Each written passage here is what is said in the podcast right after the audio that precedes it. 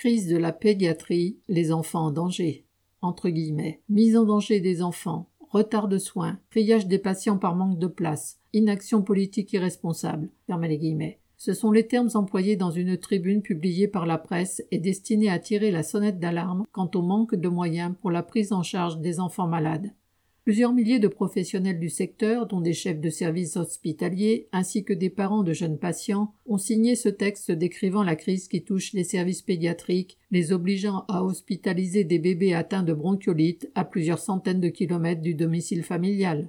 Un pédiatre hospitalier s'alarme, ouvre les guillemets. L'hiver est devant nous, et le système est déjà au bord de l'explosion. Il dénonce Ce n'est pas l'épidémie de bronchiolite, prévisible et habituelle, qui est en cause. Les ressorts de cette crise sont bien plus profonds. Les guillemets.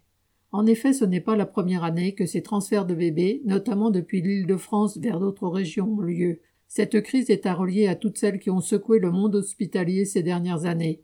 En 2019, les soignants de services d'urgence, puis en 2020 ceux de tout le système hospitalier et récemment ceux de psychiatrie, entre autres, ont manifesté, fait grève et dénoncé inlassablement et ouvertement le manque de moyens.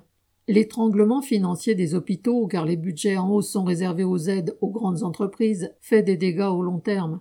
Par ricochet, il aboutit au découragement des travailleurs hospitaliers en poste qui démissionnent des hôpitaux publics. En effet, il leur est de plus en plus compliqué de faire face aux tâches ordinaires de soins avec humanité quand ils courent d'un patient à l'autre, qu'ils manquent de lits et même de matériel de base.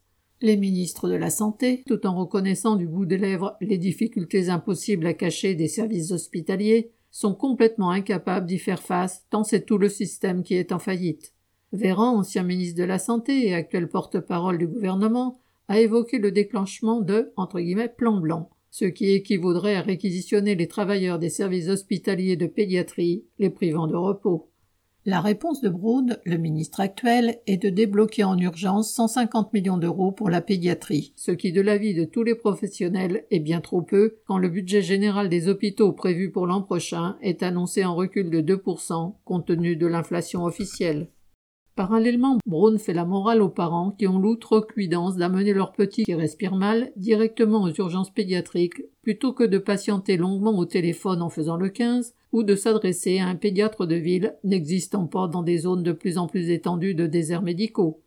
Finalement, ce ministre a sorti de son chapeau des assises de la pédiatrie pour le printemps prochain, ce qui fait une belle jambe à ceux, soignants, parents et bébés, qui sont aujourd'hui confrontés à l'épidémie de bronchiolite. Après un Ségur, une mission flash et une grande concertation, un chef de service résume ainsi les annonces dilatoires du gouvernement.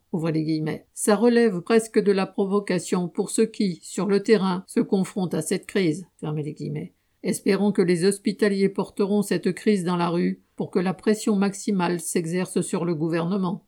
Lucien Détroit.